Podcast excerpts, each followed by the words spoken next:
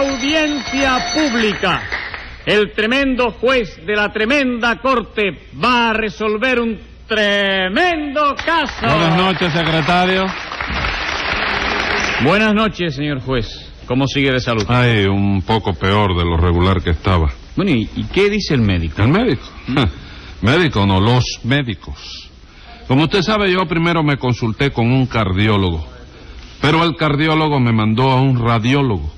El radiólogo me remitió a un proctólogo. El proctólogo me recomendó a un hepatólogo. Y a un frenólogo y a un renólogo. Los cuales me dijeron que viera a un psicólogo, pero el psicólogo prefirió que me consultara un oftalmólogo. Y el oftalmólogo me aconsejó que me pusiera urgentemente en manos de un otorrinolaringólogo. ¿Y qué le dijo el otorrino laringólogo? Pues me dijo que tenía el oto medio roto, el rino un poco mohino y que el laringo me iba a durar más que hasta el domingo. ¡Qué barbaridad! ¿Así lo puede decir? Con esto de mi enfermedad ya no sé qué hacer. Ya he ido a consultar al doctor Cigarró en Marianao, al doctor Aldecoa en Mindanao y al profesor Ochoa en el Guatao. Entonces lo único que le falta es ir a Guanabacoa a ver al Babalao, ¿no? No, si ya fui a ver también al Babalao. ¿Y qué le dijo? Que le pusiera usted 4.75 de multa por atrevido. Pero óigame, señor juez, yo Usted estoy... se calla o le pongo un gallo ronco, una libra de maíz, una botella de miel de abeja y una lata de manteca de cacao de multa. Ah, Está bien, está bien, señor juez, si así me callo. Ah, bueno, y ahora dígame, ¿qué caso tenemos para hoy? Una estafa. ¿Quién es la víctima de esa estafa? Un respetable comerciante, señor juez. Pues llame inmediatamente a los encartados en ese respetable comercianticidio. Enseguida, señor juez. Luz María Nananina, Aquí como todos los días. Rudecindo Caldeiro y Ah. Escoviña, Gente. José Candelario Tres Patines. Ah. ¡A la reja! Ya está todo el mundo aquí, secretario. Sí, yo creo que ya. ¿Qué pasa? ¿Qué es lo suyo? Sí, señor juez. Ah, ya está todo el mundo aquí. Bueno, a ver, ¿quién es el acusado? A que tú no lo adivinas, ¿ah? No me vaya a decir que hoy se cambiaron los papeles y que el acusado es Rudecindo. Frío, frío, frío. Entonces la acusada es Nananina. Tibiecito, tibiecito. chico. Ah, vamos. Usted es el acusado, ¿verdad? caliente, caliente. Diez pesos de multa por jugar al chicote escondido en esta jugada. Me quemé, chico. Cinco me- pesos más de multa, secretario. Diga, señor juez.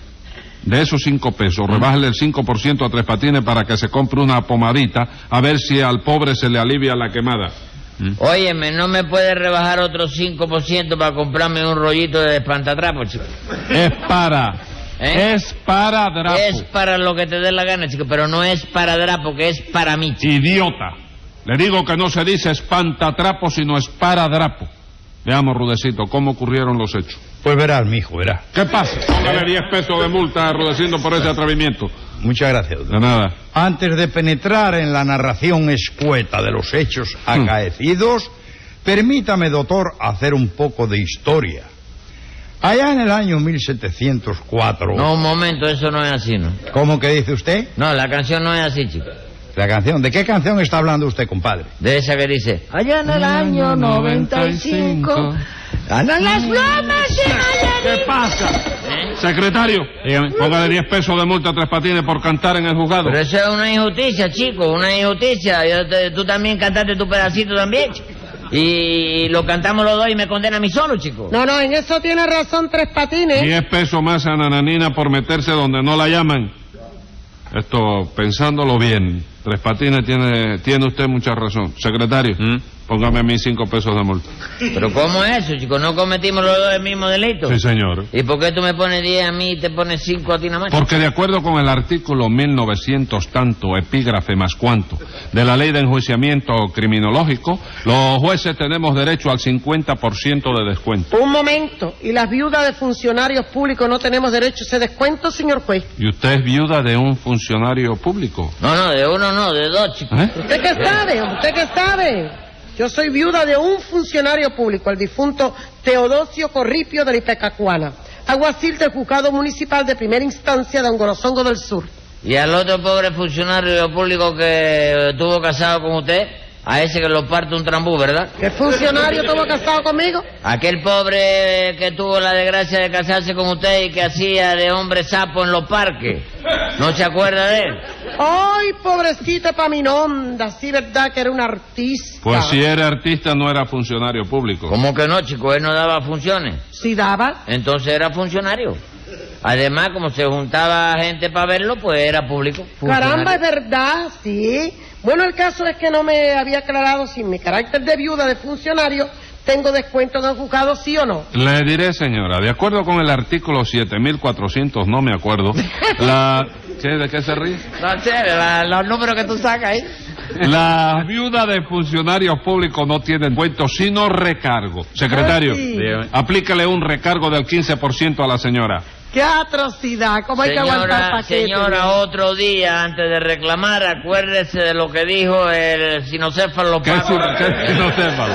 Aquel sabio, chico. Filósofo, ¿Eh? filósofo. Filósofo. Sí, Ah, Paco Roscas. ¿Y qué dijo el filósofo Paco Roscas? Que en boca cerrada no entran moscas. Silencio, Rudecindo, prosiga. Con mucho gusto, doctor. Pues como le decía cuando me interrumpió este solípedo Iznaro, Sí, muchas gracias. No sé qué dijo, pero... no hay de qué, señor mío.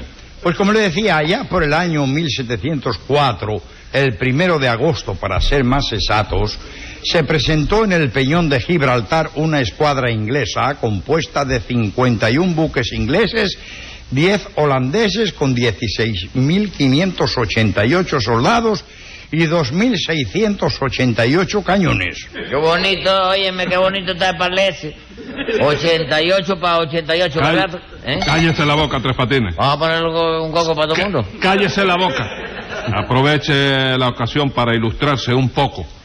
Prosiga, Rudecindo. Muchísimas prosiga. gracias. Los ingleses y los holandeses le pusieron sitio al muy ilustre y muy españolísimo Peñón de Gibraltar, iniciando el bombardeo. ¿Con balas de qué calibre lo bombardearon? Bueno, los ingleses lo bombardearon con balas de hierro de 10 pulgadas.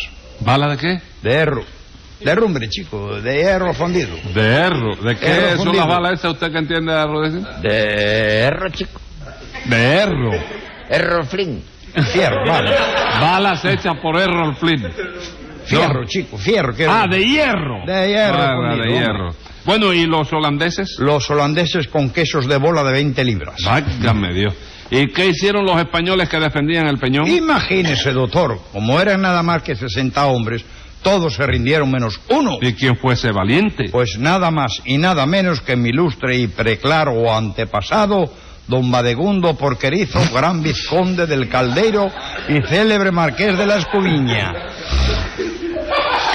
¿Y era valiente ese pariente suyo, Rudecindo? Hombre, verdaderamente, eso no se pregunta, doctor.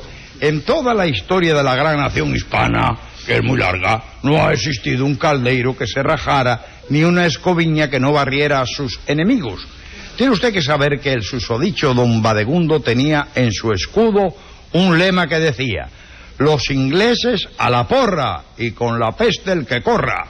Bueno, eso no es nada, porque uno de los antepasados míos tenía en el escudo de él un lema que decía, cuando estafes, estafa con limpieza, o te meten en la cárcel de cabeza. Ah, sí, ¿no? Así Pues- es que a mí me importa poco lo que haya dicho Segundo porque quiso. Porque, oye, Pues sepa usted, Tres Patines, que uno de mis antepasados, que fue presidente del Tribunal Supremo de Cacarajícara, tenía en su escudo un lema que decía, si van a tu juzgado caretudos, imponles multas de diez mil escudos. Y si hacen gracias, chistes e ironías, mándalos a Chirona 30 días. ¿Tomó nota de eso, secretario? Sí, señor juez. Bien, prosiga, Rudecindo. Muchas gracias, doctor. Pues como le iba diciendo, mi querido doctor, mi antepasado Don Badegundo resistió los embates de los ingleses en Gibraltar, pero cuando más embollado estaba, murió aplastado por un queso de bola holandés. Ah, por eso a ti en el barrio te dicen bolequeso, ¿no?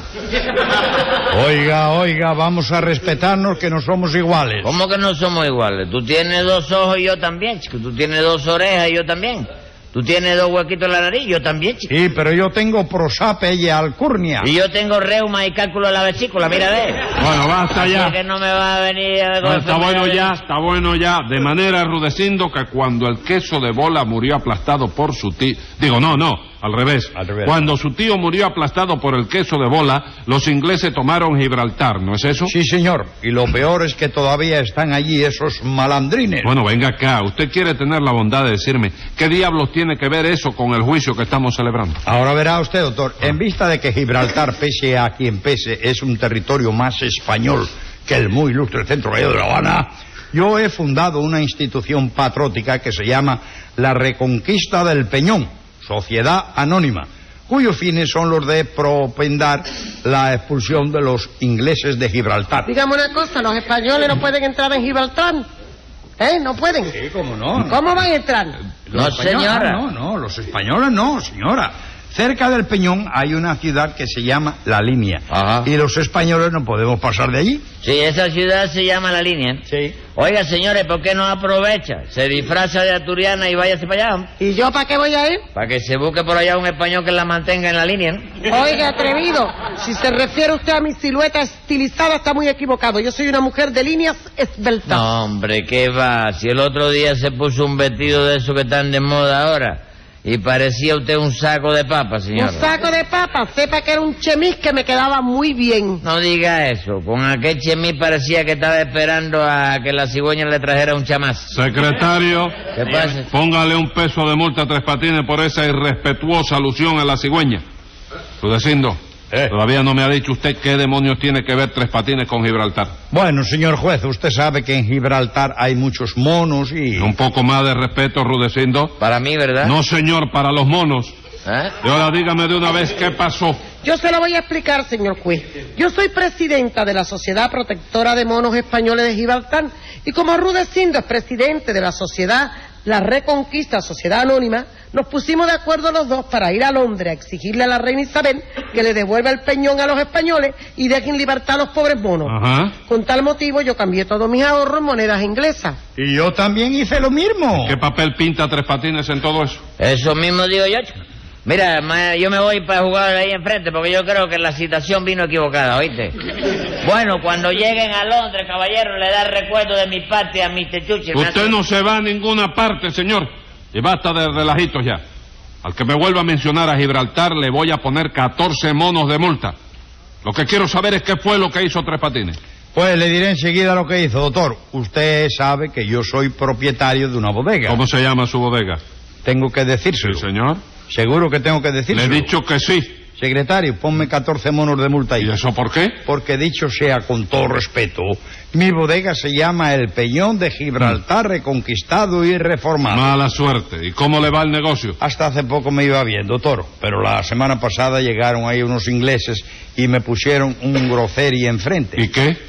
Que los del grocery me hicieron la grosería de rebajar todos los precios. Eso quiere decir que los ingleses le volvieron a declarar la guerra al peñón de Gibraltar. Ay, lo dijiste tú también. Secretario, 14 monos de multa para el juez. Muy bien, y 28 para Tres Patines por atrevido. Decía usted, Rudecindo, que los del grocery rebajaron todos los precios. Sí, señor. ¿Y usted qué hizo? También rebajé los precios. Y Tres Patines. ¿Qué pinta Tres Patines en todo eso? Bueno, pues Tres Patines era dependiente mío. Ah, vamos. Sí, como yo soy un caballero español y a mí verdaderamente no me deja chiquito nadie, por muy inglés que sea, anuncié una liquidación con un cartel que decía, hoy cualquier cosa que usted compre a cinco centavos la libra. Toda la mercancía la puso a cinco centavos la libra. Sí, señor. Pero así perdería mucho dinero. Bueno, perdía dinero, pero fastidiaba a los ingleses, ¿no? Además, como le dijo Nananina, yo pensaba ir a Londres con ella. Y ahora no podemos ir por culpa de ese sinvergüenza. Bueno, eso de sinvergüenza lo dice usted por mí, ¿verdad? Sí, señor, por usted mismo, ¿qué pasó? ¿Eh? No, nada, yo creía que lo decía por el secretario, que es una persona decente. Bien, bien, ¿qué hizo Tres Patines? Como ya usted sabe, Nananina y yo cambiamos todos nuestros ahorros en moneda inglesa.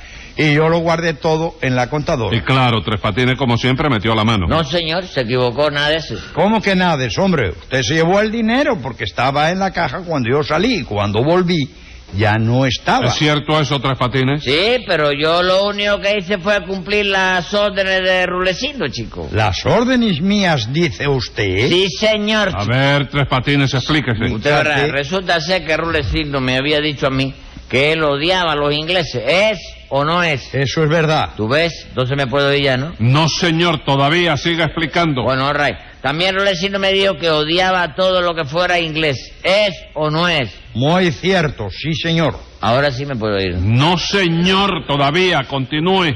¿Qué hizo usted? Nada, chico. Entonces cuando Rulecindo me dejó solo al frente de la bodega, me dijo que lo vendiera todo a cinco centavos la ¿Qué libra. tiene que ver eso con el dinero que había en la caja? Chico, que también eh, lo vendí. Yo vendí el dinero que había en la caja a cinco centavos la libra. ¿Eh? ¿Sí? Acuérdate que era dinero inglés, chico. Era, eran libras esterlinas. ¿eh? Oiga eso, este hombre me ha arruinado. Cada libra esterlina de esa me costó a mí dos pesos ochenta centavos. Dígame una cosa, Tres Patines. ¿A quién le vendió usted ese dinero? Chico, dio la casualidad que por allí pasó mamita, ¿tú sabes? Ah, Y me se lo la- figuraba. Escriba ahí, secretario. Venga la sentencia. Es notorio y evidente que la estafa consumó muy premeditadamente, pues esas libras vendió nada menos que a un pariente. Y como tal felonía la considero inhumana, cumpla tres meses y un día en la penitenciaría de la ciudad de La Habana.